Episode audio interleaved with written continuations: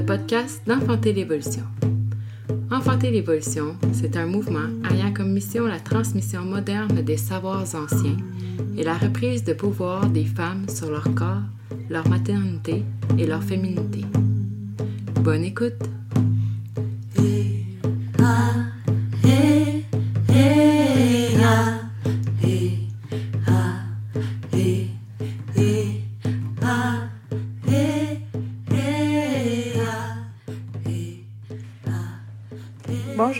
Et à tous et bienvenue sur le podcast d'Enfanter l'évolution. Mon nom est Mélodie et puis je serai avec vous tout au long de ce nouvel épisode. Donc, euh, l'épisode d'aujourd'hui portera sur le quatrième trimestre de la grossesse.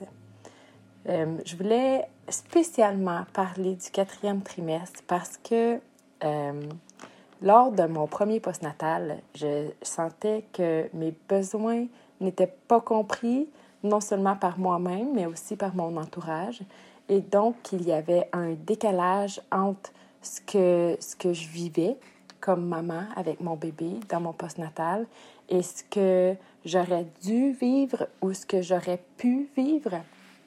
Et puis, je sais que, ben, en fait, à la lumière de ce que je sais aujourd'hui, je comprends qu'il y avait beaucoup d'actions que moi-même je faisais, que mon entourage faisait, qui n'étaient pas adéquates, qui n'étaient pas euh, en accord avec mes besoins. Et puis, lors de ma deuxième grossesse, je me suis fortement intéressée au postnatal, à comment bien vivre son postnatal, comment se préparer en amont.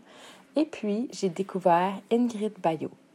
Donc aujourd'hui, j'ai l'honneur d'aller rencontrer Ingrid Bayot euh, chez elle en personne pour parler du quatrième trimestre de la grossesse. En fait, euh, Ingrid a plusieurs sujets euh, dont elle aurait pu nous parler. Elle est formatrice en périnatalité. Et puis, j'ai décidé avec elle, on a décidé ensemble de parler du quatrième trimestre parce que euh, j'ai lu son livre, Le quatrième trimestre de la grossesse, paru aux éditions RS. Et ce livre m'a tellement éclairé sur les besoins physiologiques de la femme, sur ses besoins émotionnels et aussi sur les besoins physiologiques et émotionnels du bébé, comment être en accord avec les besoins des, des, de la nouvelle famille. Et puis euh, voilà, je lui ai écrit, elle a accepté de collaborer avec nous. On est très content, contente de pouvoir la rencontrer. Euh, donc euh, voilà, je vais la laisser se présenter un peu plus, euh, un peu plus, un peu plus tard dans l'épisode. cet épisode a été enregistré à l'automne 2021, donc on l'avait gardé en banque comme un petit bijou pour vous le présenter seulement maintenant. Je vous souhaite une bonne écoute.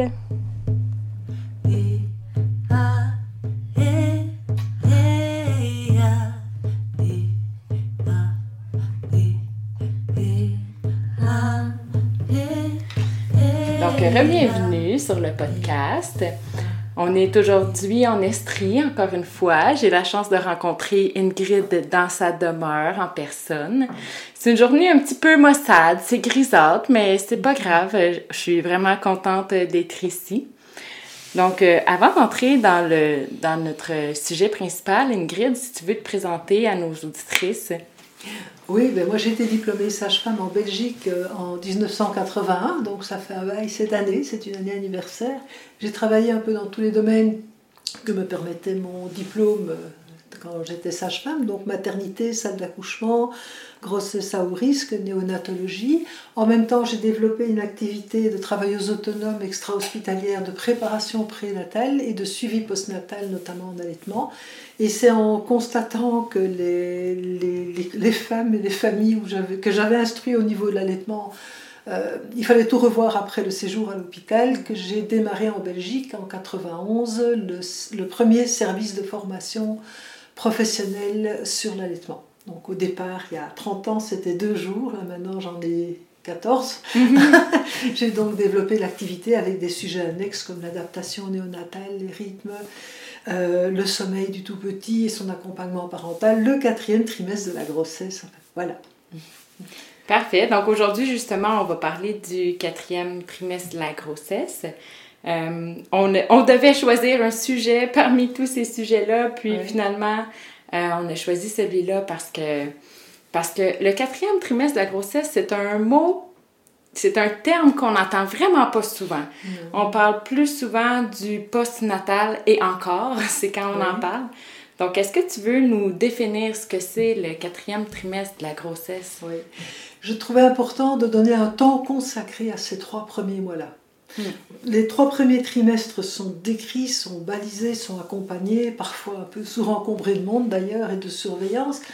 Et puis il y a ces trois mois qui suivent l'accouchement qu'on appelle postpartum, postnatal, suite de couches, comme si l'événement principal restait l'accouchement et que le reste serait juste une suite, un Mm. suivi, un truc qui doit couler de source. Voilà, le bébé est là, on- voilà.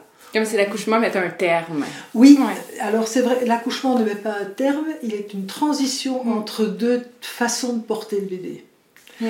Parce que le bébé sapiens n'est tellement immature à cause de son néocortex gigantesque qu'il demande des soins sur le long terme, qu'il est très immature. Et je me disais, mais ce- ces trois premiers mois, c'est carrément une post-gestation.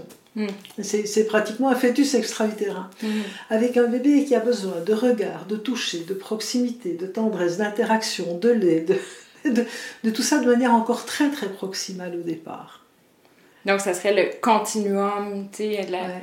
Premier trimestre, deuxième, troisième et le quatrième. Ça fait C'est toute ça. partie du même processus. C'est un même processus, Mhm. d'autant plus que si on regarde de près les phénomènes biologiques et les interactions biochimiques entre le bébé et sa mère, quand on, on respecte la proximité évidemment, la mère modifie la biochimie du bébé à travers ses soins, son portage, sa chaleur, son lait bien sûr, et le bébé modifie la biochimie de sa mère par sa présence Mhm. qui va créer chez sa mère une série d'ho- d'hormones, la sécrétion d'une série d'hormones qui vont confirmer son élan et lui procurer des gratifications immédiates.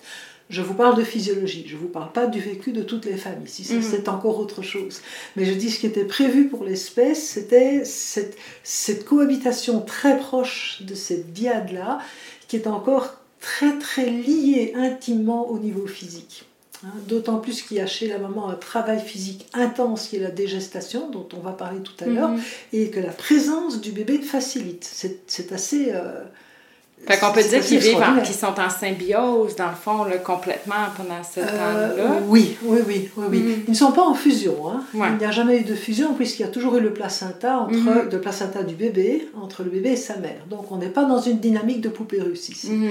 Hein, on est bien dans deux êtres avec des bagages génétiques différents, des personnes différentes, et la mère hôte va rester d'une certaine manière hôte de son bébé. Et autant durant la grossesse, le bébé s'arrange à travers son placenta qui va bombarder sa mère d'hormones pour transporter, transformer tous les systèmes vitaux de sa mère, et pas seulement l'utérus et les seins. Mhm. Il va vraiment la transformer au complet. Autant sa présence en postpartum dans les premières semaines va faciliter le retour de la mère, à- enfin pas un retour, excusez-moi, un cheminement vers un nouvel équilibre physiologique. Parce qu'il n'y a pas de retour au corps d'avant, c'est impossible. Et, euh, ça a tr- on a été trop transformé. Une grossesse, ça transforme pour toujours. Fait que chacun, un en l'autre, ils vont s'accompagner dans leur processus, puis comme travailler ensemble Oui, oui. vers, les, Mhm. vers la nouvelle femme. Tu sais, dans le fond, elle devient la nouvelle femme, puis le bébé devient son, son être à part entière. Il apprend à avoir sa, Mais il sa a, toujours, liberté. oui, oui, il a toujours été un être à part entière. hein, Ouais. Ça, de toute façon, je Mm. veux dire, c'est. euh, mais le, il, il est à l'extérieur et il Mhm. continue, ce- ce- cette diade-là continue à l'extérieur. Et c'est ça, l'intensité des, des processus me fascine depuis toujours. Et quand j'ai assemblé toute ma documentation pour écrire mon livre sur le quatrième trimestre, j'étais encore plus scotché de ce qui est possible, de ce, de ce qui est prévu par Mm. l'évolution, parce que c'est absolument génial, c'est très bien fait. Mhm. Hein, et, et mon point de départ, c'était de constater la détresse des mères dans cette période-là. Mhm. Et, et suite à des lectures, tout ça, me, me poser la question comment se fait-il qu'un processus physiologique génère 15 à 20% de dépression Mm. euh, chez les femmes de notre époque? Il y a une Mm. explication à ça. Je dis l'intelligence de la vie, la sélection naturelle ne fonctionne pas comme ça. Elle ne prévoit pas euh, des. Enfin, le- la, la deuxième cause de mortalité euh, maternelle, après les problèmes cardiaques actuellement, c'est le suicide. Donc il faut Ah ouais. quand même se poser des questions. Quoi. Et ça, c'est dans tout l'Occident. Puis justement, dans, dans votre livre, vous parlez beaucoup de, de l'évolution, de la survie de, de Oui. l'espèce humaine. Puis Mhm. vous mentionnez souvent la tribu la tribu de la femme, euh, puis de son importance pour la survie et l'évolution. Est-ce que vous pouvez nous parler un peu de ce que vous appelez la tribu? Oui. Alors, je vais d'abord juste repréciser le mot survie, qui est utilisé dès qu'on parle de nos ancêtres ou des bébés. on parle de survie. Or, survie, c'est juste ne pas mourir. Donc pour faire survivre un bébé, qu'est-ce qu'on fait? On remplit d'un côté, on nettoie de l'autre et on laisse pleurer. Ça c'est ce qui s'est fait dans les, orphelinats du 17e, 18e, 19e siècle. D'ailleurs, ils ne survivaient pas bien d'ailleurs. Quand on a eu l'ère pastorienne qui a commencé à stériliser les biberons et à, euh, à nettoyer un peu plus les plans de travail et les bébés, et, à faire bouillir l'eau et à pasteuriser le lait, ils ont un peu mieux survécu. Mais survivre, c'est ne pas mourir. Il ne faut pas oublier que vivre, c'est grandir et c'est se déployer, et puis il y a surtout se développer. Hmm. Euh, la tribu va permettre le développement, non seulement de la mère dans ses compétences maternelles, mais aussi du bébé dans son, euh, euh, la suite du tremplin que représente la mère. Au départ, la tribu agit en protégeant la mère, et dans un deuxième temps, elle agit en permettant au bébé de sortir de la bulle de sa mère. Hmm. Puisqu'il il va aller vers l'extérieur, il va découvrir les autres enfants, les autres femmes, les autres hommes, les, grands-parents, enfin dans la tribu, puisque les humains vivent un peu plus longtemps que leur période reproductive. Hein. Hmm. Donc, euh, alors que la plupart des espèces animales, c'est la fin de la période reproductive montre la fin de la vie individuelle ce qui n'est pas le cas chez nous. Donc il y a manifestement toujours été prévu qu'il y ait plusieurs générations mm. autour euh, des bébés.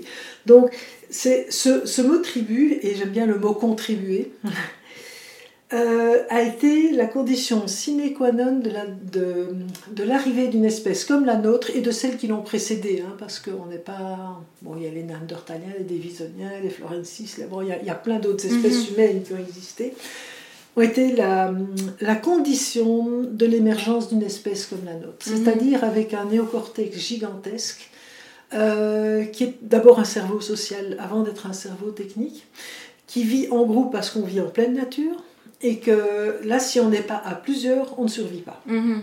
D'accord? Donc, qu'apportait la tribu à la jeune, à la jeune mère? Bon, d'abord, depuis si elle est arrivée à l'âge d'avoir des enfants et qu'elle a vécu et que s'est développée jusque-là, j'aime beaucoup le mot développement, parce que la survie c'est juste la condition de base, c'est le minimum vital je dirais, il faut plus que ça, c'est qu'elle a été elle-même maternée et allaitée. Hmm. Première chose. Ensuite, pendant sa croissance, elle a vu d'autres femmes materner et allaiter des enfants. Donc il y a une imprégnation passive. Hmm. Au fur et à mesure qu'elle grandit, et ça on le sait en observant des tribus qui vivent encore de manière assez proche de nos ancêtres, même s'ils ont évolué aussi, euh, elle va prendre soin d'enfants plus petits, on va lui confier des responsabilités. Donc quand elle arrive à avoir un bébé dans les mains, c'est pas le premier qu'elle a dans mhm. les mains. D'accord? Donc ça c'est modélisation passive et active. La modélisation active continue pendant qu'elle a son premier enfant, puisqu'il y a d'autres femmes autour d'elle qui peuvent l'aider.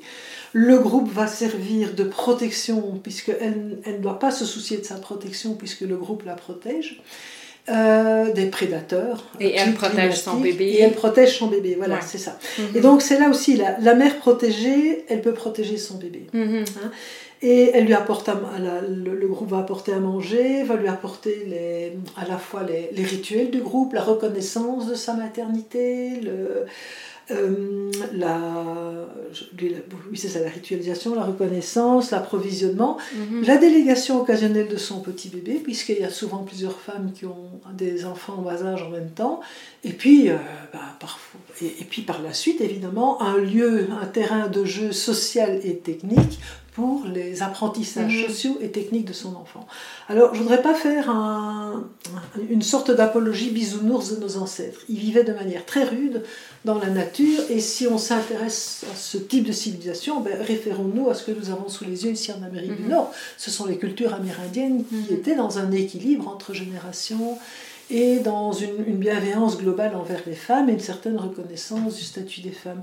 De plus en plus, on est en train de revoir la place des femmes dans la préhistoire. Hein. Il y a beaucoup d'historiennes qui, qui ont revu ça, dont Sarah Blafferdy, qui est anthropologue.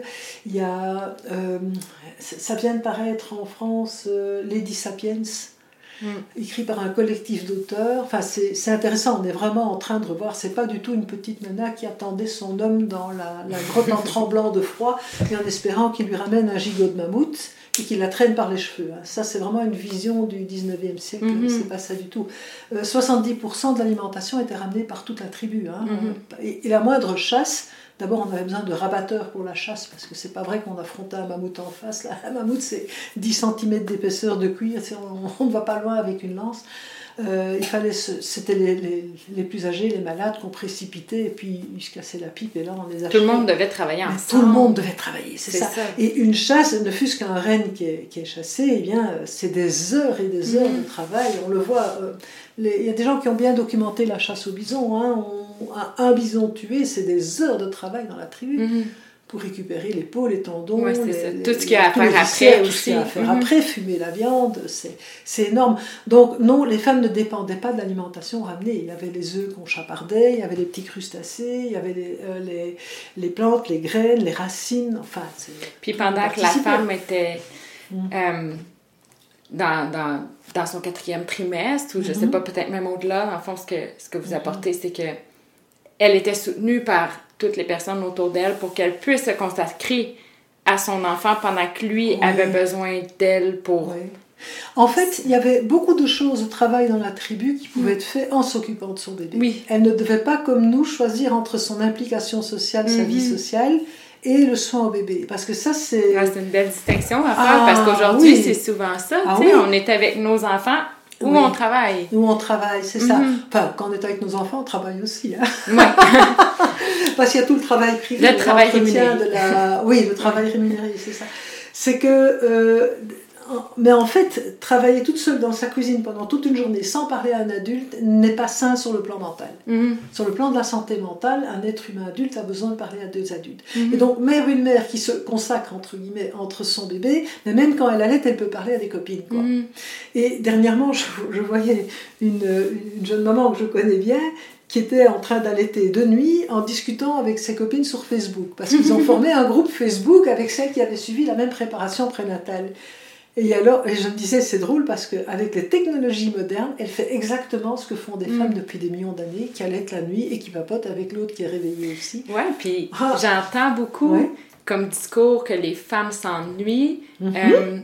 Euh, souvent, elles trouvent ça difficile parce que c'est comme si elles se disent j'aime vraiment vraiment mon bébé mais j'ai vraiment envie de sortir et j'ai vraiment envie d'aller voir des amis parce qu'elles se retrouvent isolées oui puis comme tout cet aspect-là de la tribu, on dirait que c'est ça fait rêver un peu quand on, en, quand on écoute ce que vous dites. Comment on peut retrouver cette tribu-là maintenant au 21e mm-hmm. siècle? Elle est où? Elle est, qui? Ça. Voilà, c'est ça. C'est qu'on n'a plus aucun automatisme. Mm. Je veux dire, on est passé par les grandes civilisations hiérarchisées, sédentaires, agricoles, de plus en plus militarisées, de plus en plus dominantes, enfin dominatrices des uns par rapport aux autres. Là, ce sont des. Euh, bon, la société grecque, la société romaine, les, enfin ces civilisations-là dont nous irritons directement, hein, nous sommes francophones, sont des sociétés très. Euh, enfin, on dit patriarcales, mais le, père de famille du peuple n'a pas grand-chose à dire, sauf mm. sa femme à lui. Euh, sur ses enfants. Bon, mais je veux dire, on, ça fait longtemps qu'on ne vit plus en tribu mm-hmm. et que la survie était possible sans développer le cerveau social autant qu'on l'a fait. Donc, euh, autant qu'on le faisait au paléolithique, je veux dire, avant la révolution sédentaire, qui a 3 à 9 000 ans à peu près. Hein. Ça a commencé dans le croissant fertile, et c'est. Euh, bon, les sociétés dont nous émergeons, comme la civilisation romaine, sont des sociétés sédentaires, agricoles, organisées, militaires, expansionnistes, où, comme dans toutes ces sociétés-là, les femmes sont réduites au rôle de pondeuses et les hommes euh, du peuple doivent servir les armes mm-hmm. pour les plus grands bénéfices d'une élite où ils s'entre-déchirent entre eux. Tout va bien je pense qu'il est quand même temps de sortir de là parce que c'est, on parle de la démocratie grecque, mais moi je trouve que la démocratie amérindienne était quand même plus efficace. Mhm. tout le monde avait le droit à dire. Ceci dit, de nouveau, euh, on, par rapport à la tribu 21e siècle qui est, qui est la question, euh, on n'y reviendra pas. Nous ne serons pas capables, en tout cas pas dans l'immédiat, de vivre à 35-45 personnes. Déjà, mhm. vivre en couple et en famille, c'est un sacré défi, merci. on a perdu trop de, compétences sociales pour le faire tout de suite. Et puis, de toute façon, je veux dire, le, vivre en, tribu demande énormément de faire passer la tribu avant l'individu. Mhm. Et l'équilibre qu'on va trouver actuellement sera différent. Donc, moi, ce que je dis, c'est comment, avec nos moyens, actuels et nos, nos façons, nos manières d'être et de vivre actuelles, pouvons-nous créer des micro-tribus? Et je crois que suffisamment en tout cas pour avoir l'équivalent. Hmm. Euh, C'est-à-dire, bon, par exemple, une jeune, toutes les jeunes femmes qui arrivent maintenant à l'âge de materner, idem pour le, le conjoint, l'autre parent, qu'est-ce qu'ils ont reçu comme maternage, parentage quand ils étaient enfants? Pas forcément ce qu'ils veulent donner. Comment Mm. est-ce qu'ils peuvent déposer cela? Comment est-ce qu'ils peuvent recevoir parfois un massage femme enceinte qui peut avoir un effet réparateur s'il y a eu très peu de maternage conjoint, Mm. par exemple? Donc là, on peut aller chercher des ressources. La transmission passive, c'est par exemple nous autres faire attention euh, aux photos que nous mettons dans les locaux que nous, nous rencontrons les gens. Par exemple, c'est très à la mode de voir des bébés, euh, des calendriers de bébés, j'appelle ça. hein, euh, des bébés qui dorment tout nus sur des violoncelles avec un papillon sur la tête. C'est- mignon, enfin on peut aimer ça ou pas, enfin moi je déteste, mais euh, c'est- pas des informations logiques. Mhm. Donc je veux dire, pensez à notre langage non verbal. Le- les transmissions actives, ça les marraines d'allaitement les doulas sont en plein dedans. Mhm. Montrer, faire avec, montrer, montrer des films, inviter des, des, des femmes enceintes avec des jeunes mamans, retrouver ce jeu-là de la Mhm. tribu. Quand elles vont commencer à materner, c'est être là pour leur montrer. Comment est-ce qu'on c'est comme- charge, comment est-ce que- Oui, c'est ça. Si je comprends, Ouais. Il faut aller un peu la chercher, notre tribu, Oui, parce que dans le fond, elle n'est plus là. C'est nos, nos grands-mères et nos tantes et nos sœurs ont plus des vies comme on avait avant, on vit plus Mhm. ensemble. Donc, c'est quand. Il faut que ça soit quelque chose de réfléchi. De réfléchir et programmer d'avance. C'est Mm. c'est réfléchir, et je dis toujours quand je donne des cours au doula, je dis pensez à faire réfléchir aux gens leur tribu postnatale. Mhm. Ah, mais j'ai congé. Non, t'auras pas congé. Ouais, c'est oui, ça. t'as 12 tétés par jour, c'est c'est plus qu'un temps plein. Et alors en plus, le, le glissement habituel, comme le conjoint reprend quand même après six semaines ici Mhm. euh, le, travail rémunéré, c'est très vite fait qu'on reglisse vers les rôles traditionnels. Ça Mhm. veut dire que la charge mentale revient complètement à la maman. Et là, elle se fait piéger. quoi. C'est, euh, faut pas oublier que si il est la norme biologique, c'est le bébé proche de la mère et ce sont des tétés à volonté, des réponses rapides au bébé, bon, euh, beaucoup de proximité mère-enfant qu'on allait tout non d'ailleurs. hein. Euh, la norme sociologique qui a rendu ça possible, c'était les groupes. Alors comment les traduire maintenant? C'est cet accompagnement-là. Et puis après, pourquoi pas hein, Je veux dire, euh, euh, on parle des tantes, des grands-mères, mais ça dépend des familles. Des Mhm. familles où euh, on n'a pas forcément envie d'avoir la grand-mère qui vient s'installer pendant une semaine. Mhm. Dans d'autres, ça fonctionne.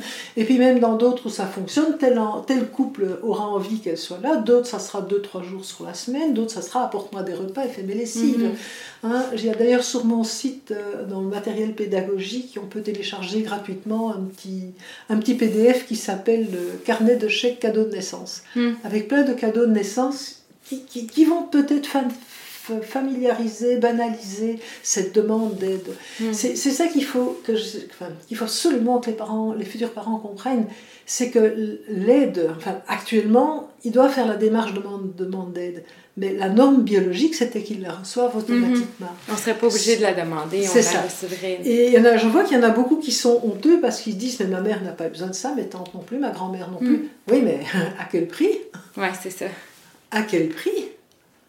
Voilà, c'est ça. J'imagine qu'il y a plein de beaux organismes communautaires aussi qui existent, Mm. par lesquels on, on peut passer, qui peuvent venir apporter un, un soutien. En tout cas, je sais ici, on, on est en Estrie, il y en a Oui. plein, mais peut-être que ça vaut la peine de s'informer pendant la gestation, Oui. pendant que le bébé est en formation, regarder les organismes autour. Et que les professionnels de la santé, les doulas, l'apportent. Mm. Hein. Mhm. Donc on a Naissance, Renaissance, Estrie, on a euh, les marraines tendresse de l'Estrie, il y a les professionnels de la santé, il y a Info Santé, il y a les infirmières du CLSC, enfin Mission CLST, ça s'appelle plus comme ça. Hein, il y a, donc il y a le privé, le communautaire, le familial, le professionnel. Et à Mhm. travers ça, il y a quand même moyen de construire quelque chose, un maillage, si vous voulez, un tissu social où les mères ne se retrouvent pas trop seules. Hein, et, et pas seul. Alors, il y a quand même quelque chose de génial au Québec, ce sont ces 8 à 12 mois de non-congé de maternité. pour les mères, si elles arrivent à bricoler, euh, elles arrivent quand même à avoir quelques mois. Il y a au minimum 6 semaines pour Mhm. euh, l'autre parent, ce qui est quand même génial. hein. Mhm. En, Europe, on est encore en jour, hein. ici on est en semaine, quoi. donc c'est vraiment bien. Euh, avec les, disons que avec ce moment difficile pour les mères, et j'ai entendu des témoignages proches, là, le- après six semaines, quand il reprend, c'est ouh, Là, elles ont l'impression de tomber dans le vide parce Mhm. qu'il n'y a plus personne autour d'elles, il n'y a plus d'adultes. Ouais. Et ce n'est pas sain de vivre seul toute la journée dans un appartement ou au fond d'un rang. Là, c'est une que je connaissais qui habite au bout d'un rang. euh, c'est très chouette, c'est leur choix d'habiter à la campagne, mais il y a une voiture pour le couple et c'est Mm. monsieur qui la prend. Fait qu'elle se ramasse isolée, dans le fond. Ah, Mhm. Mais isolée. Alors, vous ajoutez à ça un confinement, et alors Mm. là, vous les achevez, quoi. C'est. euh, Dans votre livre, vous parlez de... J'ai vraiment aimé cette, cette phrase-là, puis, puis je l'utilise même quand j'explique qu'est-ce que c'est qu'un un nourrisson. Euh, vous dites, les bébés naissent, puis ils savent pas qu'ils sont à l'époque moderne. Oui. Euh, puis c'est comme si les bébés, dans le fond, eux, ils étaient encore 100 000 ans Oui, dans le ça. passé. Oui, oui. Euh, Pouvez-vous nous expliquer qu'est-ce que vous voulez dire par là, puis qu'est-ce que sont les besoins de, son, de, son, de ce nouveau-né-là? Parce que des fois, j'ai l'impression que les attentes des, des mères par rapport à leur bébé sont irréalistes de leurs besoins. Donc, euh, on pourrait parler de, de ça. Pourquoi, le- pourquoi le bébé est 100 000 ans en arrière? Quels sont ses besoins? En fait, il n'est pas en arrière, il est exactement là où il doit être, c'est-à-dire avec 10 000 ans de décalage horaire par rapport à ses parents qui vivent au XIXe siècle. Mais C'est une image, c'est c'est que intrinsèquement, c'est un bébé sapiens, donc c'est un, un bébé d'une espèce nomade à la base. Nous Mm. sommes faits pour le mouvement bien plus que la- pour la sédentarité. Un- un- c'est un bébé qui s'attend à être porté parce que nous nous originons de l'ordre des primates. Mm. Donc, nous sommes des primates euh, et donc c'est une espèce portée. Dans les espèces portées, le petit va faire énormément de bruit, de signaux de détresse s'il ne sent plus la présence euh, physique, hein, très sensoriellement physique de sa mère ou au minimum d'un adulte. Alors que dans les espèces nidifiées, où les nids sont en protégés en hauteur, comme les écureuils, en terrier, comme les bébés renards, ou dans des endroits invraisemblables, comme les castors, les petits se taisent quand l'adulte n'est pas là. Hmm.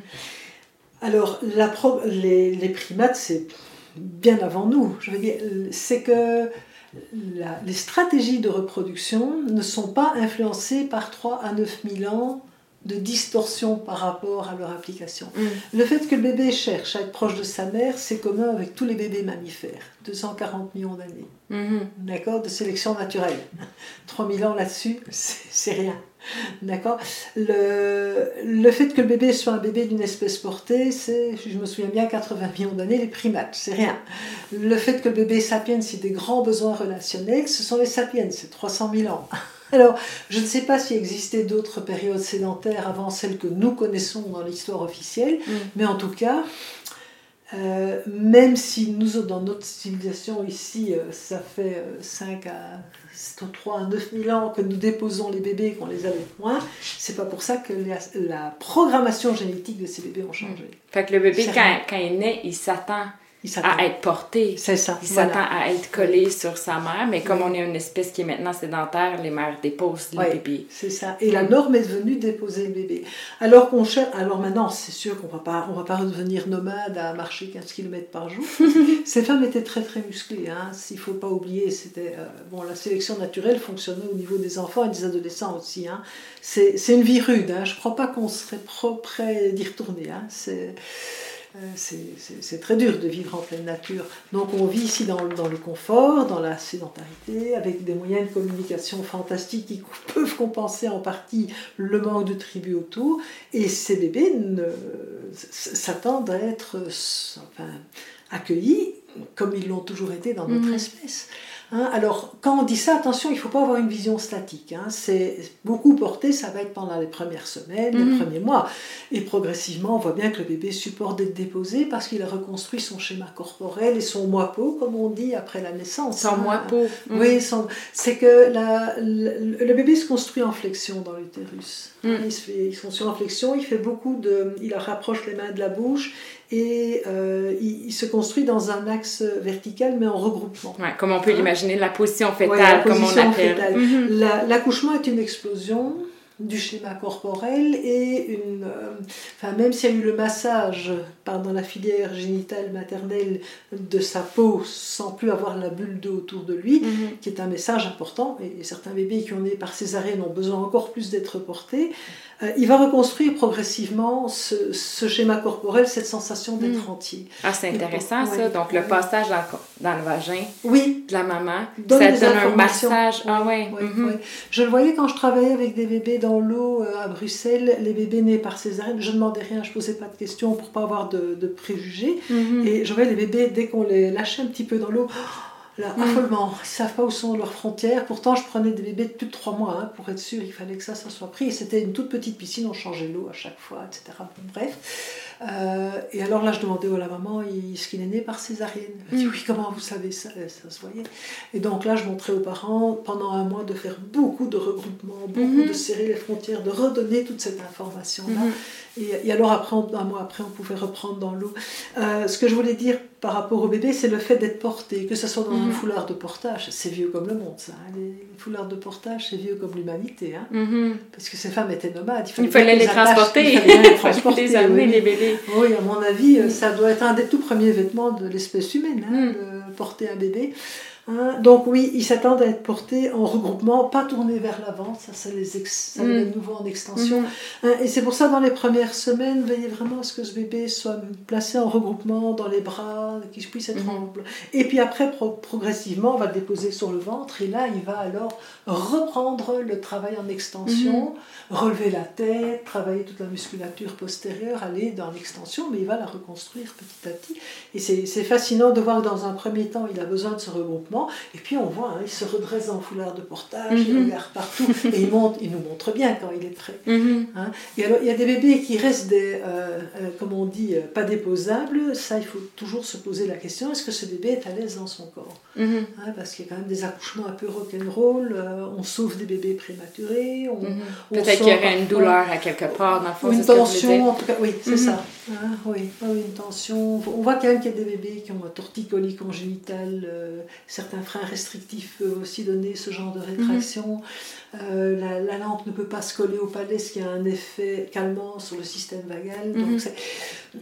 voilà, on, je, pour moi, je fais des entretiens sommeil et donc euh, j'entends des mamans qui m'appellent vers 6 mois parce que c'est encore pire qu'à la naissance. Ils se réveillent tout le temps, 5, 6, 7 ou 8 fois par nuit. Elle ne peut pas le déposer, il pleure tout le temps, il est tout le temps raide, il faut le porter tout le temps, il s'endort que par épuisement. Ça, c'est pas un bébé normal. Mhm, c'est pas, non, non, non, ça, il faut se poser des questions. Il faut se poser des questions. Oui, c'est ça, voilà. C'est, enfin, je veux dire, c'est pas un bébé, c'est, un bébé normal, mais qui n'évolue pas normalement, je veux mm. dire. Ça va et qui passe souvent sous le, euh, sous le radar de la médecine, de notre médecine occidentale, qui tant il grossit bien, il bouge bien, il digère bien, euh, sa motricité, ça va plus ou moins, euh, il grandit, il grossit, les dents sont percentiles, c'est bon. Quoi. C'est, et, alors les parents me disent, mais j'arrive pas, il pleure beaucoup, il pleure beaucoup la nuit. Ah mais madame, les bébés, ça tête la nuit.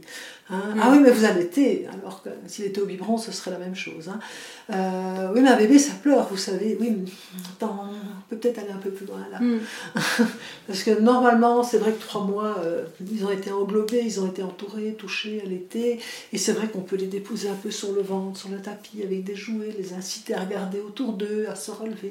Voilà, donc il y a là une transition qui se fait et qui va vers le bébé qui s'éloigne, qui explore. Mhm. Fait que c'est pas parce que, tu sais, des fois on entend euh, dans le langage populaire, euh, mhm. tu sais, ah, dépose-le ton bébé, détache-toi de ton bébé, il faut y apprendre l'autonomie, il faut apprendre ton bébé à être autonome dès comme une semaine. ouais. Fait que ça, mhm. dans le fond, tu sais, comme en se fiant sur ce principe-là qu'on est des des, des primates, des bébés portés. Oui, oui, oui.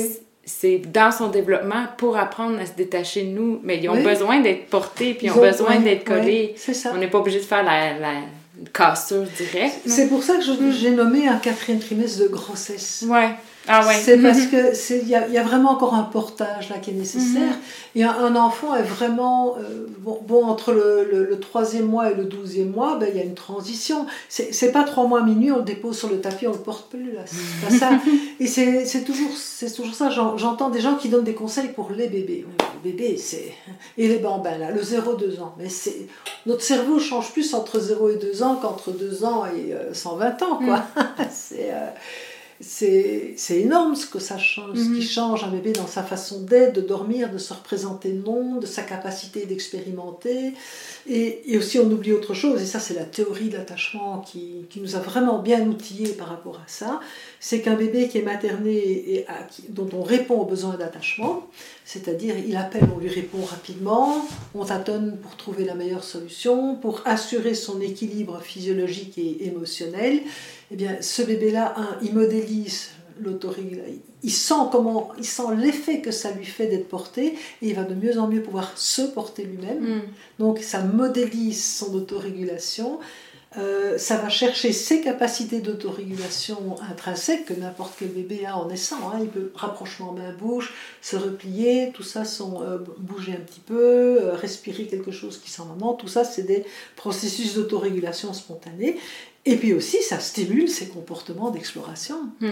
Et euh, si, on comprend que toutes ces notions de survie dans les orphelinats, on s'en occupait pas, toutes ces notions-là viennent des orphelinats. Mm. viennent aussi de civilisations où les mères étaient exploitées à fond, où on leur disait t'occupe pas trop de ton bébé, parce que moins elle s'occupe de son bébé et moins elle l'allait, plus vite elle est féconde pour faire un suivant. Mm. Ce dont les sociétés mm-hmm. militaires avaient besoin, puisqu'il leur fallait un tas de bébés. Oui, il fallait des petits soldats. ah, oui, il fallait, et puis après pour remplir les usines, remplir les armées. Euh, mm-hmm. oui, oui, oui, les, les, grands euh, systèmes de protection maternelle et infantile qui ont été créés au 19e siècle n'avaient pas pour objectif l'épanouissement des femmes dans leur maternité. Hein.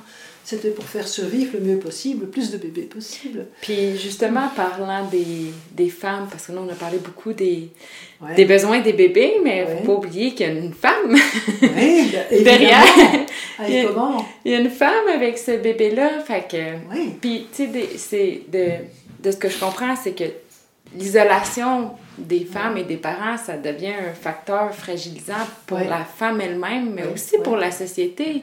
Parce qu'une femme qui est isolée, qui n'est pas heureuse ou qui fait une dépression, ben, en tout cas, elle a moins la... Comment, comment l'isolation peut devenir un facteur fragilisant pour elle-même? Comment on s'embarque là-dedans? Mais en comprenant d'abord que l'isolement n'a jamais été prévu, hmm et qui n'est pas la norme sociologique du plein développement des compétences maternelles, euh, sans oublier aussi que les, les, naissances étaient plus espacées hein, au paléolithique. Ah, c'est beaucoup plus espacées qu'actuellement. Hein. c'est vraiment avec la révolution agricole qu'on a commencé à avoir des, des naissances plus rapprochées. Euh, plus espacé, on parle en termes d'années. Oui, d'années, oui. Plusieurs années. Trois ans minimum. Mhm. Oui, oui, on sent. Il y avait le taux de renouvellement de l'espèce était moindre. Mhm. Hein, alors bon, il y a une discussion sur les anthropologues. Est-ce que la natalité a augmenté et que l'agriculture a permis de nourrir ces enfants-là, ou est-ce que c'était l'inverse? En fait, ça a été à peu près synchrone. Mhm. Hein, mais c'est sûr que plus on mange des hydrates de carbone, plus on est gras. Plus on est sédentaire, moins on marche plus on est gras aussi, on a moins de muscles, et donc ces femmes-là euh, faisaient plus d'œstrogènes, mm. donc ovulaient plus tôt dans leur vie. Et donc, si elles allaitaient un peu moins, comme elles n'étaient pas maigres du tout, euh, enfin, moins en tout cas que leurs ancêtres pré-néolithiques, ben, elles réovulaient plus vite, donc mm. les grossesses ont commencé à devenir plus rapprochées. Mais la mortalité euh, infantile a augmenté aussi à cette époque-là. Et ça, on oublie toujours. Hein. On parle toujours du boom démographique. Mais on ne parle pas du boom de mortalité infantile qui a eu à la même époque. Donc je me dis, euh, ça a coûté cher aux femmes cette histoire-là. Mhm. Et justement, revenons-y à la, à la, femme, parce que c'était quand même mon objectif hein, de, mon livre, c'était de recibler sur les femmes, parce que dans toutes les sociétés guerrières, patriarcales, tout ça, on cible sur le bébé. Une fois que le mhm. bébé est là, euh, elle devient juste, elle est éclipsée comme au service du bébé, et encore comme on lui dit, hein, pas trop. Hein. Mhm faut, faut qu'il survive bien, maintenant n'occupe pas trop, et surtout soit pas trop. Euh, c'est très vite qu'on lui dit t'es trop fusionnel, tu en fais trop, laisse-le pleurer, il fait ses poumons, blablabla, enfin tous ces trucs-là. Alors que la mère a besoin de la présence de ce bébé-là, enfin habituellement, la physiologie est prévue comme ça. Elle vit quelque chose, elle va vivre. Toute la gestation, en fait, va transformer le corps féminin au niveau cardiovasculaire, au niveau respiratoire, rénal, hépatique, statique, musculosquelettique, ligamentaire, cutané. Tous les systèmes. Tous, les, systèmes, sont impliqués. Mhm. Donc, c'est, je veux dire, son corps change au complet et pas Mhm. juste l'utérus. D'accord? Donc, quand le bébé est né, on dit qu'elle n'est plus enceinte, alors qu'elle l'est encore. Mais absolument partout. Mhm. Et ça va prendre entre 6 et 12 semaines pour cheminer vers un nouvel équilibre. Et encore, il y a certaines choses qui vont prendre plus de temps. Là, je vous parle que strictement l'aspect physique. hein. Je ne parle pas de l'aspect émotionnel, l'adaptation à la maternité, euh, se sentir compétente comme mère, euh, bon, ni la fatigue, euh, ni la fatigue chronique. Alors, je- donc, ce cheminement vers un nouvel équilibre n'est pas un rétablissement dans le sens où la grossesse n'est pas une maladie et cette dégestation, parce que s'il Mm. faut faire et défaire, on va, gest- je dis, il y aura gestation et dégestation. Dégestation qui est un mot que j'ai créé pour Mhm. donner un, un, mot à la langue française non d'une pipe. Parce que sinon, L'importance des mots est, est- Mais oui, Ça fait tout son sens, tu sais, quand on dit ben, la femme n'est pas en rétablissement parce que ça ramènerait la grossesse à une maladie, ce que ce n'est pas. Donc, Oui, des gestations, c'est juste de dire. C'est le temps que ça prend ça. pour retrouver voilà. l'équilibre. Mais il y a, on n'a jamais perdu l'équilibre. Ouais, ouais c'est vrai. c'est ça. Ah, Mais voilà. Non, non, mais c'est. euh, C'est ça. alors, retour à la normale. Mais attendez, la grossesse, c'est normal, normal. c'est ça. L'allaitement, c'est normal. Le postpartum, c'est normal. Les mots, euh, Les mots, ils ont oui, oui. Donc c'est retrouver, cheminer vers. On est dans un corps en transition qui chemine vers un nouvel équilibre, Mm. Qui ressemble plus à ce qu'on connaît d'habitude, mais, mais qui est normal. Toutes ces Mm. étapes-là sont normales. Mais j'ajoute qu'une partie des femmes vivent en plus de tout ça un rétablissement. Mm. Parce qu'il y en a qui ont vécu des choses pathologiques au moment de l'accouchement ou de la Mhm. grossesse. Par exemple, une césarienne, c'est quand même une opération chirurgicale abdominale majeure. Donc il y a un rétablissement de la césarienne. Certaines épisio, euh, ça prend du temps aussi, épisiotomie. Mhm. hein. Une hémorragie de la délivrance, euh, ces femmes-là, elles mettent du temps, surtout qu'on hésite maintenant à transfuser. Mhm. On sait que la transfusion est une greffe et que depuis l'histoire du sida, c'est plus compliqué Mhm. d'avoir du sang. Enfin, moi, je me- et on- donc, on doit, donc je veux dire, pour toutes ces femmes-là, elles partent avec un passif. Donc elles partent avec une dégestation, une post-gestation, qui sont des phénomènes normaux, plus un rétablissement. Donc il faut faire particulièrement attention à cela. Puis je sens souvent que euh, il y a une certaine pression qui est mise sur les femmes à, là je demande guillemets, là, je, je le dis, je le dis parce qu'on l'entend pas, on le voit pas dans le podcast, Mhm. euh, en parenthèse, un retour à la normale. Puis des fois, on se fait dire des commentaires, en fait moi je me les fais dire souvent, euh, Hey, euh, t'as retrouvé vite ton poids, comme si c'était un compliment. Oui. Comme si c'était un compliment, puis ça met de la pression à Oui. vouloir vite, vite euh, retourner dans, dans le corps d'avant, si je peux l'appeler comme ça. Puis, en lisant votre livre, j'ai vu justement tout le temps Ah que ça prend, tu sais. Et tout ce qui se Est-ce passe, que ça serait pas passe. malsain, dans le fond, de vouloir vite retourner, tu sais, de- on entend souvent dire, moi, après deux semaines, je rentrais dans mes jeans. Est-ce que c'est malsain? Est-ce que... Ben, cha- chacune prend ses décisions pour sa vie privée Hmm. et fait ce qu'elle veut de son corps. Le problème, c'est que les... moi, ce qui me dérange, ce sont les injonctions, quand- surtout quand ça vient des professionnels de la santé, des Hmm. accompagnants, de la famille ou de la société en général. Ça, c'est vraiment toxique. Maintenant, qu'une femme se les fasse sienne ou pas, mon Dieu, ben, elle va apprendre avec l'expérience ou elle apprendra pas. Ça, ça c'est son histoire. Euh, qui est, ce qui est embêtant, c'est qu'il y a ce corps en transition, ce corps en dégestation, il a comme pas le droit d'exister. C'est ça. Or, il fait un travail phénoménal. C'est une merveille, c'est magnifiquement bien fait. Tout le monde s'extasie de la grossesse, mais après ça, le corps qui a été enceinte, ah, ça c'est. On veut le cacher. On veut le cacher. On veut le cacher Oui, souvent, on oui, veut pas le montrer. Oui. Puis pourtant, comme tu dis, oui, il fait un travail extraordinaire. Extraordinaire, extraordinaire, parce qu'en même temps qu'il fait sa dégestation, si la maman allait, elle fait entre trois quarts de litre et un litre par jour. hein. Mhm. ce qui, veut, ce qui fait à peu près euh, 750 grammes à un kilo de lait par jour. Donc une femme qui fait un poids, disons, de 70 kilos fait facilement en 2-3 mois son propre poids volume En en lait. Oh, wow, c'est beau hein, de le voir comme ça, oui. Et moi je dis toujours en conférence, imaginez euh, celles qui ont allaité exclusivement, là, le nombre de clones lactés que vous avez à côté de vous. de clone lacté, wow. C'est ça. Visualisez-les et Mhm. soyez reconnaissants pour votre corps d'avoir fait ça parce que le lait maternel c'est un liquide quand même à haute valeur biologique. hein. Mhm. Hein, donc Il devrait être honoré, dans le fond, le Ben corps oui. de la femme, au lieu Oui. d'être euh, caché. Puis Oui. je...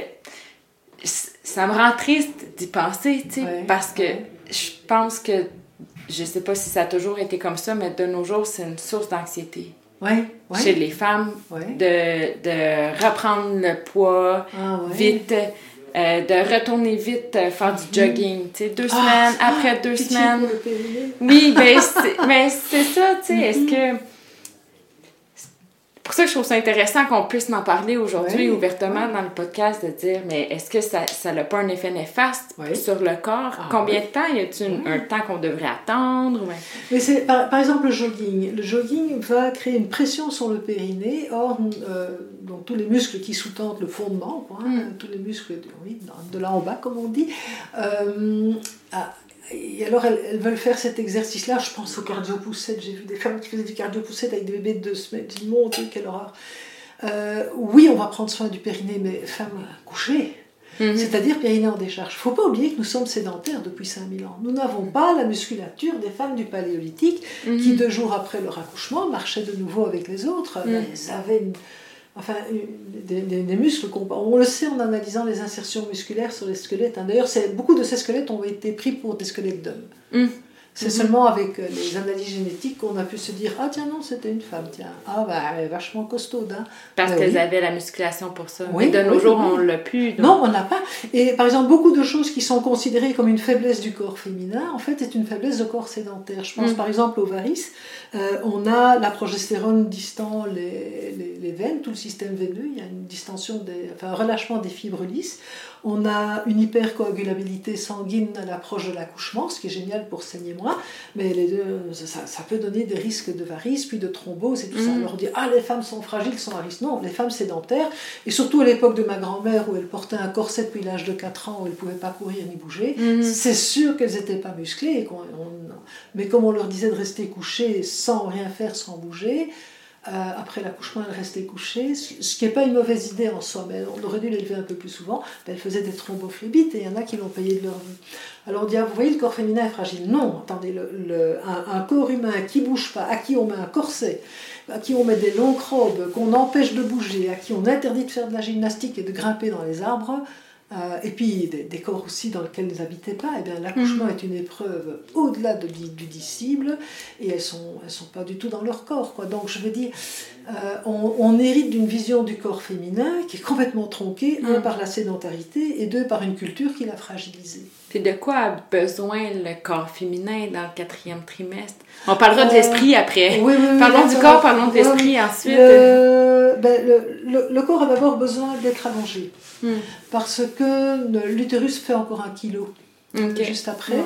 Donc tout ce qu'elle peut faire allonger, ce serait bien, ce qui veut dire qu'il vaut mieux avoir pensé à ces tribus avant. Hein. Donc tout le plus possible rester allongé, ce qui est un défi évidemment énorme quand on a déjà des enfants en bas âge. Mhm.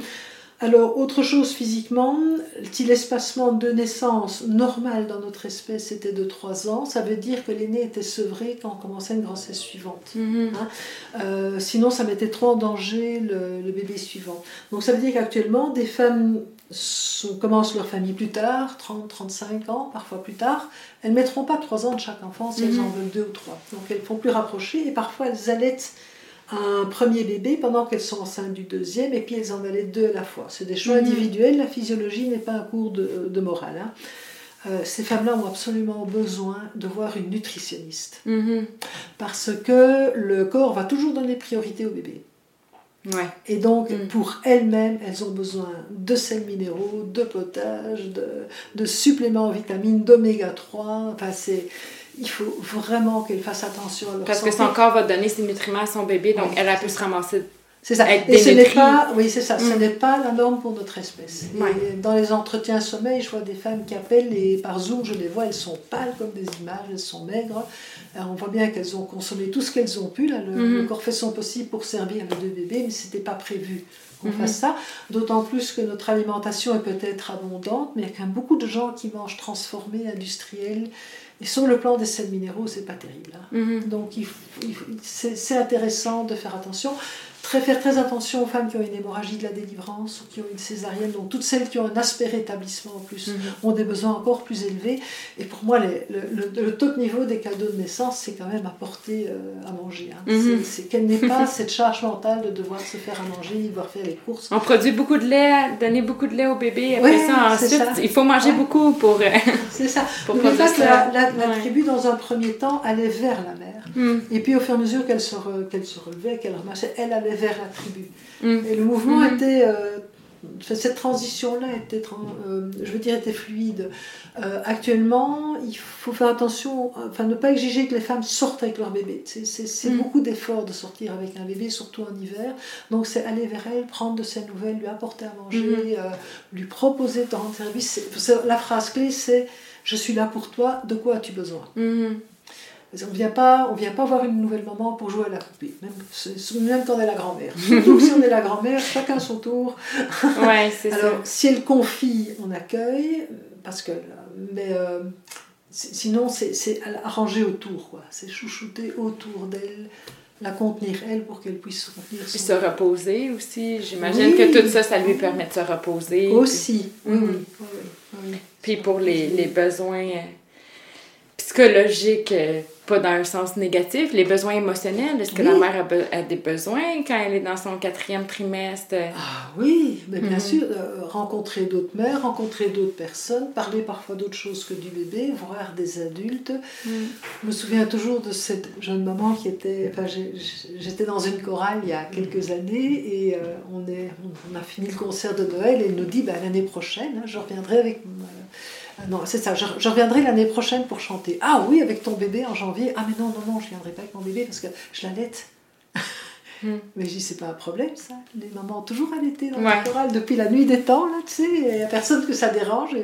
Qu'elle pouvait venir, le fond, elle pouvait Ah, venir mais à l'été et chanter. On peut allaiter discrètement dans Ben une oui. chorale, il n'y a aucun problème. Sais, c'était, euh, et, et, et donc là, bah oui, elle est venue avec son bébé, c'était les soirées les plus calmes avec son bébé. Donc tu vois, c'est avoir une société bébé ennemi. Alors Mhm. de temps en temps, le bébé criait un peu pendant qu'on chantait, c'est pas grave, on n'est pas Mhm. une chorale académique, c'était une chorale amateur. Donc tu vois, cette vie sociale, elle est chanter avec. J'ai un témoignage d'une maman violoniste qui disait qu'elle s'était interdite d'aller aux répétitions au violon dans son orchestre parce qu'elle avait un bébé.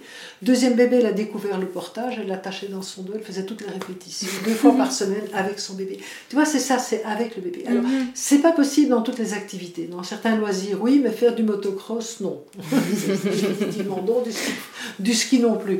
Hein, euh, Enfin, pas du, enfin, du, du ski alpin non plus. Mais je veux dire, il y a quand même pas mal de choses qu'on peut faire Mhm. Avec son bébé. Peut-être pas professionnellement, mais euh, beaucoup d'endroits on peut aller avec son bébé quand on est prêt à Fait qu'on revient à l'isolement, puis on revient Oui. à la tribu. Oui, c'est ça, le groupe autour. Ce qu'elle a besoin, c'est soin, ouais.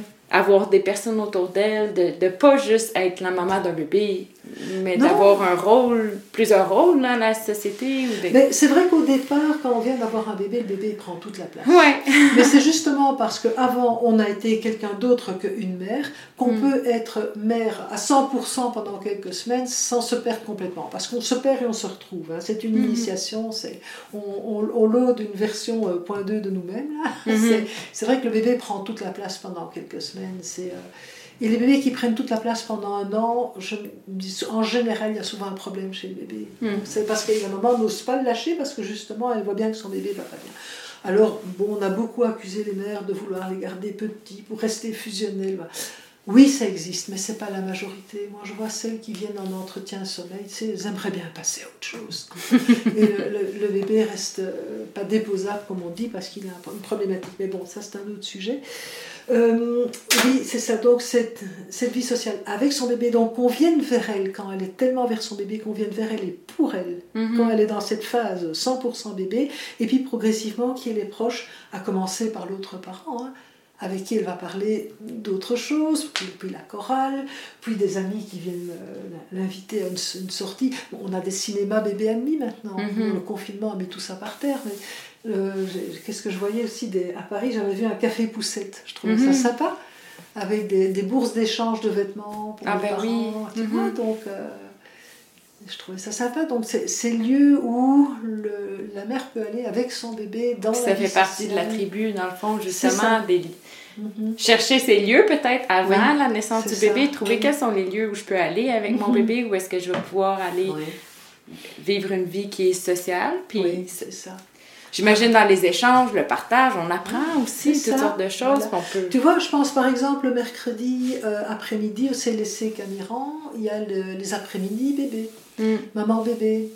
Alors c'est une grande salle. Bon, je crois qu'ils sont en train de reprendre maintenant euh, tout doucement, mais euh, bon, j'avais une collègue Liette Boucher dans le coin qui a animé ça pendant des années. Elle est infirmière bachelière, elle est consultante en lactation, elle a on a animé ensemble des, formations ici dans la région et euh, Liette a formé beaucoup de gens à faire ça. Donc les, femmes viennent le mercredi après-midi, euh, tisane, muffin.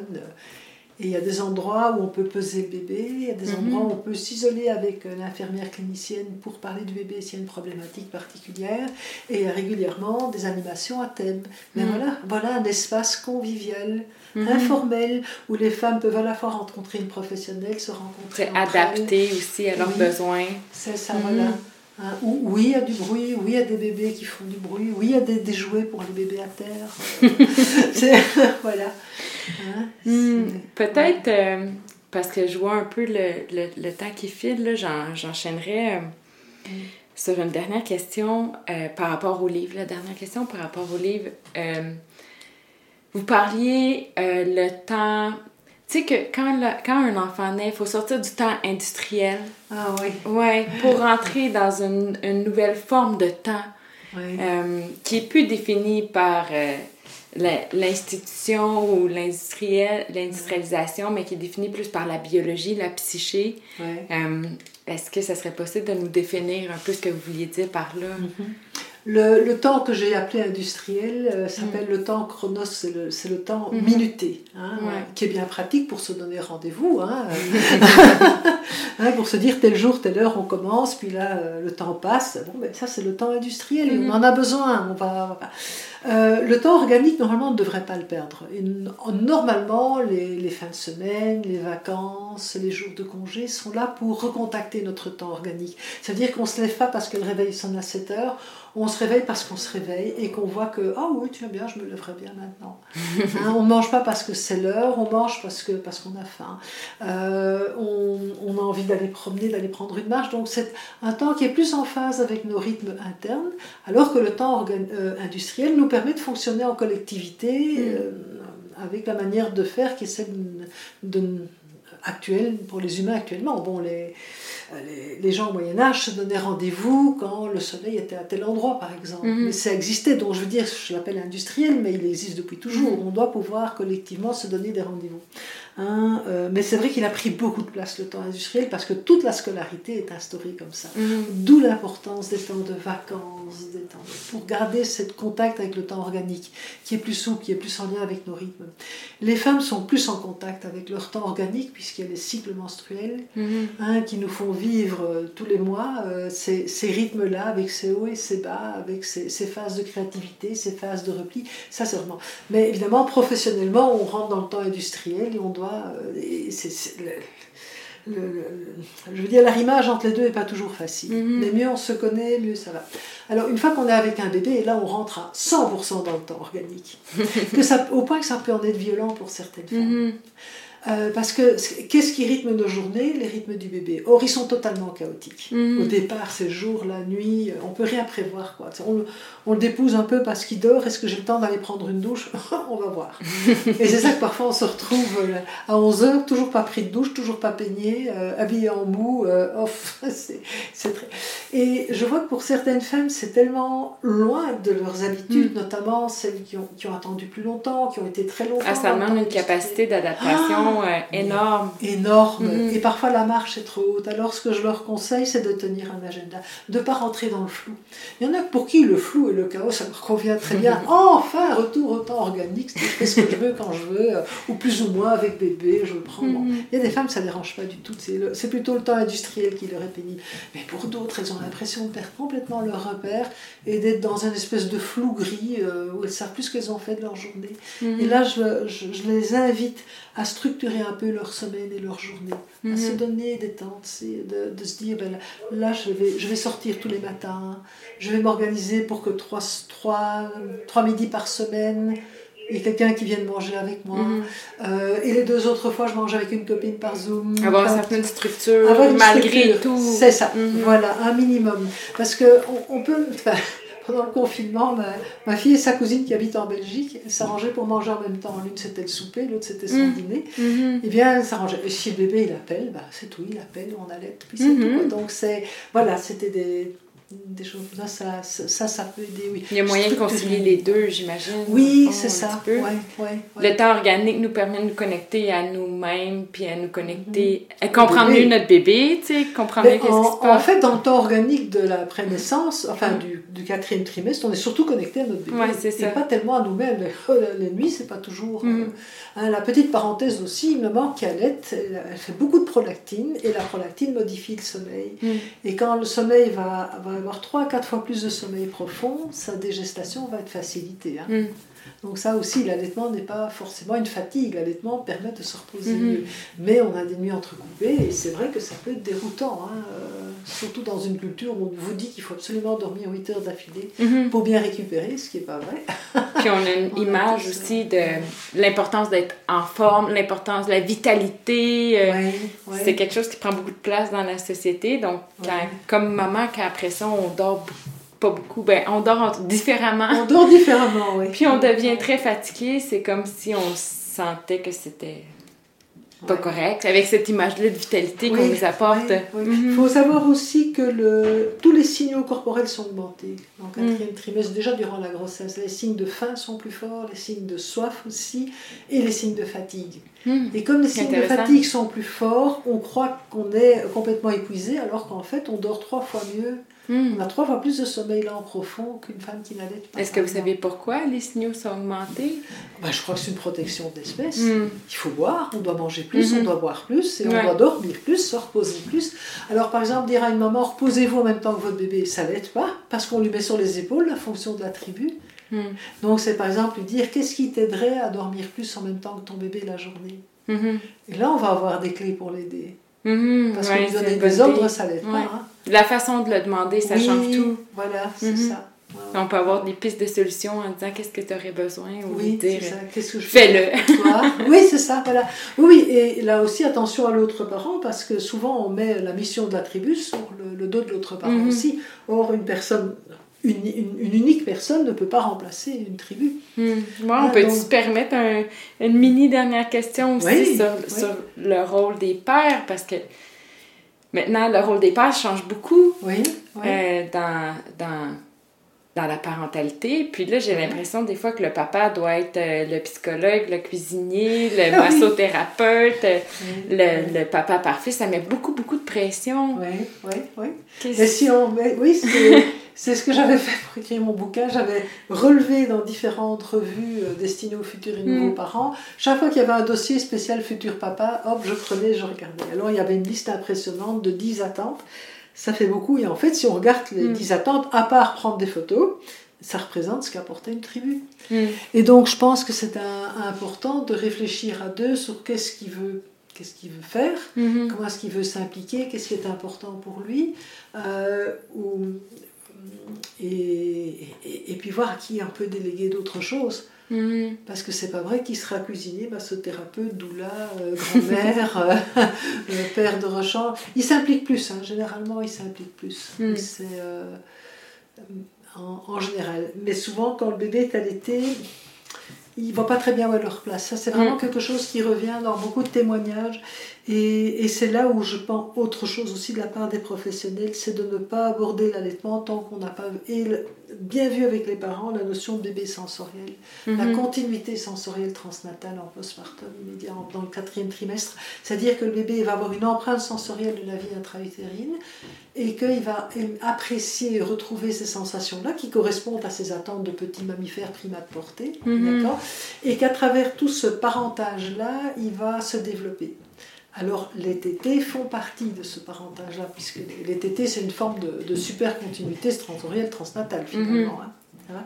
Et, euh, le, et le père peut trouver toutes les manières d'être et de faire avec son bébé. Mhm. Et dans les cours prénataux que je donnais il y a encore quelques années, là, je faisais toujours euh, bien comprendre aux deux parents cette notion de continuité sensorielle et tous les moyens d'y arriver, à travers le portage, le mis dans les bras, le, père qui regarde, le père qui chante, le père qui, qui bouge, qui se mhm. promène, tout, tout ça c'est de la continuité. Et alors là, la spécificité de la mère, c'est qu'elle l'assure via l'allaitement. Mhm. Et lui, l'assure sans passer par l'alimentation. il y a toutes sortes de façons. Toutes sortes de façons. Mhm. Il y a sur mon site un autre article qui s'appelle Papa ne donne pas le sein, tant mieux. voilà. Ah, c'est parfait. Puis, pour terminer, euh, tout sujet confondu, sans parler nécessairement du quatrième trimestre de la grossesse, est-ce qu'il y aurait quelque chose que tu aimerais dire à, nos auditeurs, à nos auditrices?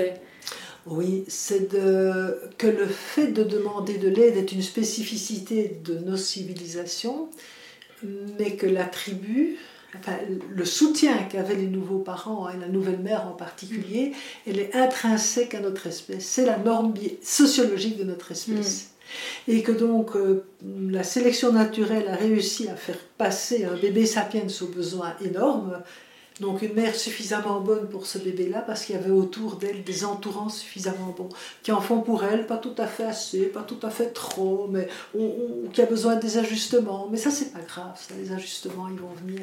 Et donc c'est de pas hésiter à euh, réfléchir à la notion de tribu postnatale. Mhm. Avant la grossesse et même pendant, il n'est jamais trop tard. Ce n'est pas elles qui sont faibles au point de demander de l'aide, c'est elles qui sont des mamas sapiens normales. Mhm. Et pour pouvoir que c'est normal, Oui, c'est ça, que c'est tout à fait normal. Ouais, ouais, les entourants. C'est pas mauvais, c'est pas un signe de faiblesse. Non, c'est ça. Et alors, mhm. aux entourants, j'ai envie de dire. Euh, soyez attentifs aux jeunes mamans dans votre entourage. Hmm. la, question, c'est qu'est-ce que je peux faire pour toi? Que veux-tu que je t'apporte? Hmm. Voilà. Parce que là, ils reviennent à la, euh, je vais dire, au rôle de la tribu des entourants. Hmm. C'est dans un premier temps, c'est chouchouter la mère. Bon, plus tard, dans quelques mois, ça sera d'offrir à l'enfant un espace de socialisation supplémentaire. Son tour viendra éventuellement. Ça, viendra, ça viendra, mais dans un premier temps, c'est entourer la mère. ben merci. les parents.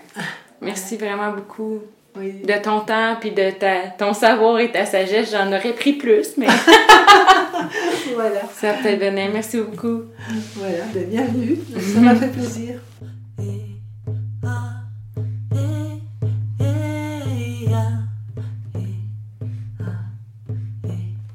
Merci d'avoir écouté le podcast d'Enfanter l'évolution et d'ainsi participer à faire grandir le mouvement. C'est avec un feu brûlant dans notre cœur que nous créons ces espaces pour vous. Au nom du collectif, merci.